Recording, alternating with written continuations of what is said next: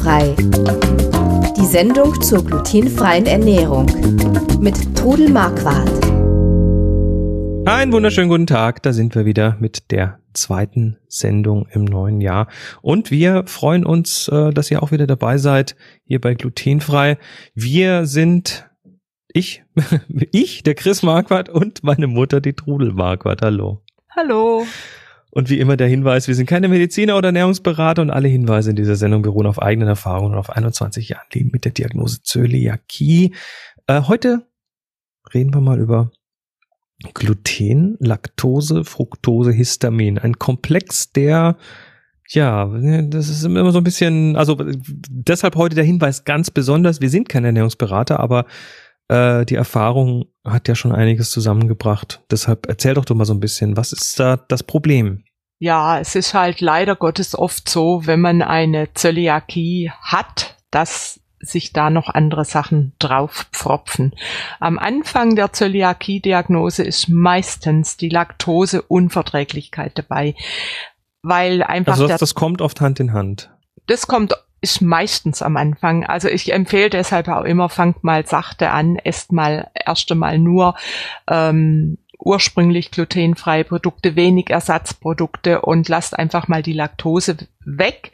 Oft ist es dann, wenn man konsequent diese Ernährung hält, nach einer Zeit verträgt man wieder Laktose. Also nicht immer, aber oft verträgt man die Laktose wieder. Also das liegt ja wahrscheinlich so ein bisschen daran, dass einfach der der äh, ja, dass die Zöliakie den Darm schädigt und das, dass deshalb das, möglicherweise ja, dann auch die Laktose nicht ordentlich aufgenommen ja, werden kann. Klar. Das ist nur eine Vermutung.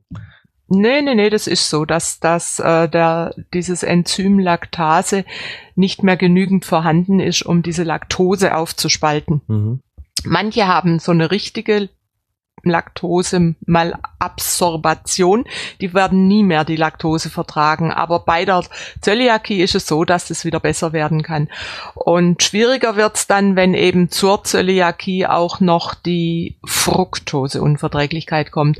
Ich habe also ich selbst habe Gott sei Dank keine Fructoseunverträglichkeit, aber ich war ja 15 Jahre Kontaktperson und auch in meinen Backkursen sind immer wieder irgendwelche dabei, die eine Fructoseunverträglichkeit haben und ähm, die ernähren sich dann glutenfrei und wundern sich, dass es ihnen trotzdem nicht besser geht.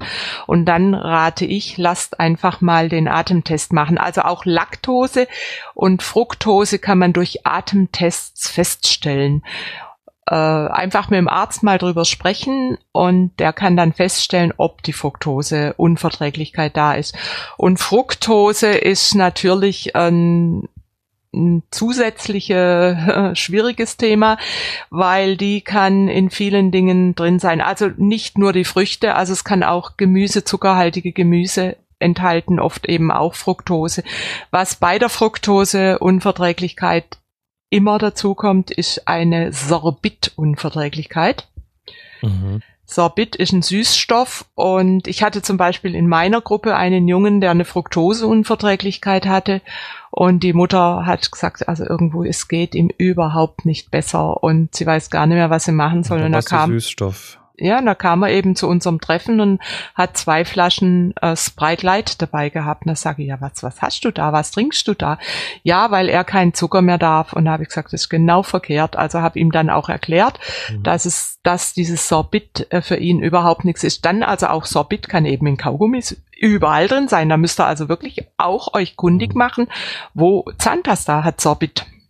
Also da muss man dann wirklich wissen, was man nimmt und äh, ja, und dann gibt's also bei der Fructose ist einfach sehr, sehr wichtig, dass man dann wirklich eine sechswöchige Karenzzeit macht. Also sprich, so fruktosearm, fruktosefrei wird man es nicht schaffen, aber fruktosearm essen.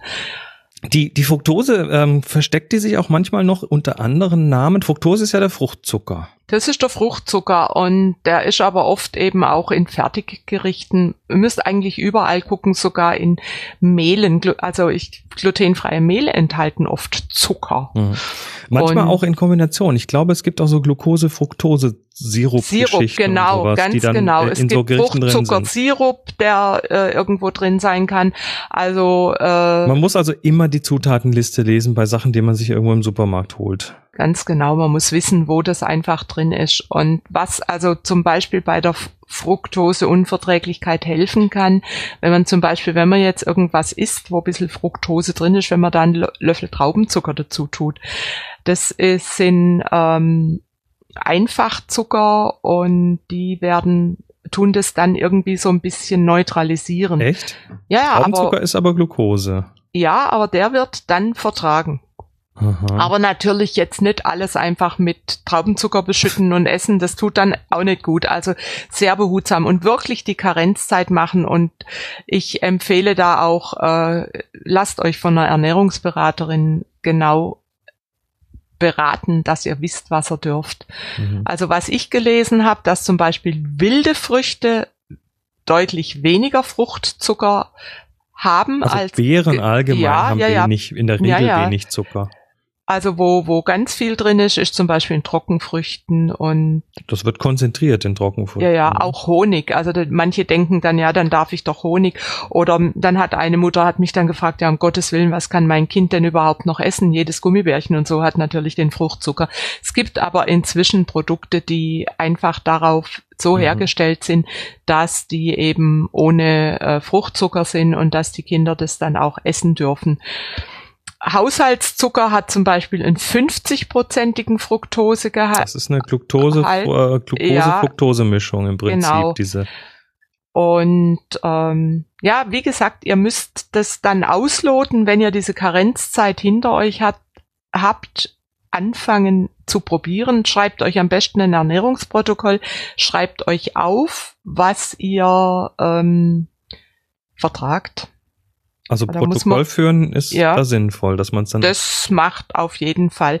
Und zwar ja. ist es einfach diese Fructose, die überlastet den Darm und dadurch gibt's einfach äh, Blähungen, Schmerzen, kann auch Durchfälle geben und äh, der Darm kann das nicht mehr verarbeiten. Okay. Mhm. Gibt's andere Unverträglichkeiten noch? Ja, Unverträglichkeit weniger. Was eben auch noch dazukommen kann, ist äh, diese Histaminintoleranz. Das ist dann wirklich die Krönung des Ganzen die, äh, das ist eine Pseudoallergie, die Histaminunverträglichkeit und die ist einfach, wenn der Darm dann so geschädigt ist und durchlässig, dass er dann äh, viele Sachen nicht mehr verträgt und dann muss man einfach wissen, wo ist Histamin drin. Da gibt's aber Listen im Internet, kannst vielleicht auch nochmal gucken und verlinken. Es gibt also eine Liste der histaminhaltigen Lebensmittel oder schaut mal, googelt einfach mal. Es gibt äh, spezielle Seiten für Laktoseunverträglichkeit, Fructoseunverträglichkeiten und für Histamin. Mhm. Äh, also das Histamin ist ein Stoff, der sich entwickelt, wenn Sachen zum Beispiel haltbar gemacht werden. Ähm, es kann in Konserven sein, also zum Beispiel, oder Fisch zum Beispiel, der entwickelt wenn der ganz frisch gegessen wird, also tiefgefroren oder wirklich ganz fangfrisch, hat er kein Histamin. Aber sobald er liegt, entwickelt er Histamin. Und beim Fisch ist besonders extrem. Zum Beispiel Thunfisch in Dosen oder so ist ganz fürchterlich. Ähm, Histamin ist in allen äh, haltbar gemachten Sachen, geräucherten Sachen, da muss man wirklich, oder Käse, junge Käse werden vertragen, aber Käse, die gereift sind, die ja so besonders gut sind, die darf, kann man dann nicht vertragen. Rotwein mhm. hat sehr viel Histamin. Äh, und wenn man dann, manchmal vertragen die Leute jetzt von mir aus mal einen Schluck Rotwein, wenn sie aber dann die Kombination haben, auch noch mit einem reifen Käse, dann geht's ihnen schlecht. Das kann also bis zu schwersten Kreislaufproblemen äh, führen, Kopfschmerzen, auch Darmprobleme und da müsst ihr also. euch, das kann man übers Blut feststellen. Ab, abhelfen, äh, Protokoll führen und lernen, was man darf und was, was man äh, einem nicht gut tut. Dann natürlich äh, dann entsprechend vermeiden der Sachen. Wir haben ja äh, speziell, weil weil die Laktoseintoleranz auch so so oft Hand in Hand geht mit der Zöliakie, haben wir auf dem auf dem glutenfreien Kochbuch auf deiner Rezeptseite ja auch äh, speziell eine Kategorie für laktosefreie ja. Sachen, wo man die Laktose dann äh, entweder gar nicht braucht oder wo man sie gut ersetzen kann. Eben, und in Deutschland ist ja eigentlich gibt's fast alles in laktosefrei zu kaufen. Meine bessere Hälfte muss sich ja auch laktosefrei ernähren. Äh, die hat eine klassische Laktoseintoleranz Ähm, übrigens, ne, nur, nur so am Rande, die Laktoseintoleranz ist ja eigentlich die Norm auf der Welt. Ähm, die viele, viele Bevölkerungsgruppen, speziell auch in Asien zum Beispiel, äh, sind einfach von also die vertragen, einfach, einfach nicht, weil, Laktose nicht. Genau, und äh, wir sind eigentlich der Sonderfall. Und äh, in Deutschland, also was die letzten Zahlen, die ich gehört habe, war, dass es also mindestens zehn Prozent der Menschen äh, in Deutschland laktosefrei äh, oder laktoseintolerant sind und sich laktosefrei ernähren sollten. Ähm, da gibt es tatsächlich mittlerweile sehr viele Produkte und es lohnt sich dann auch immer, wenn man irgendwo in einen Café geht und einen Kaffee oder einen Cappuccino trinken möchte, einfach mal nachzufragen, ob sie vielleicht äh, eine laktosefreie Milch da haben ähm, oder vielleicht auch als Ersatz halt eine andere Milch, zum Beispiel eine Sojamilch, die hat auch keine Laktose. Mhm. Ja, dann äh, haben also wie gesagt, bei dem Histamin nochmal lasst, lasst es abklären und äh, macht euch da kundig und lasst euch von einer Ernährungsberaterin beraten, dass ihr genau wisst, um was es da geht. Alles klar. Dann, ja, wünschen wir euch was. Wir sind nächste Woche wieder da.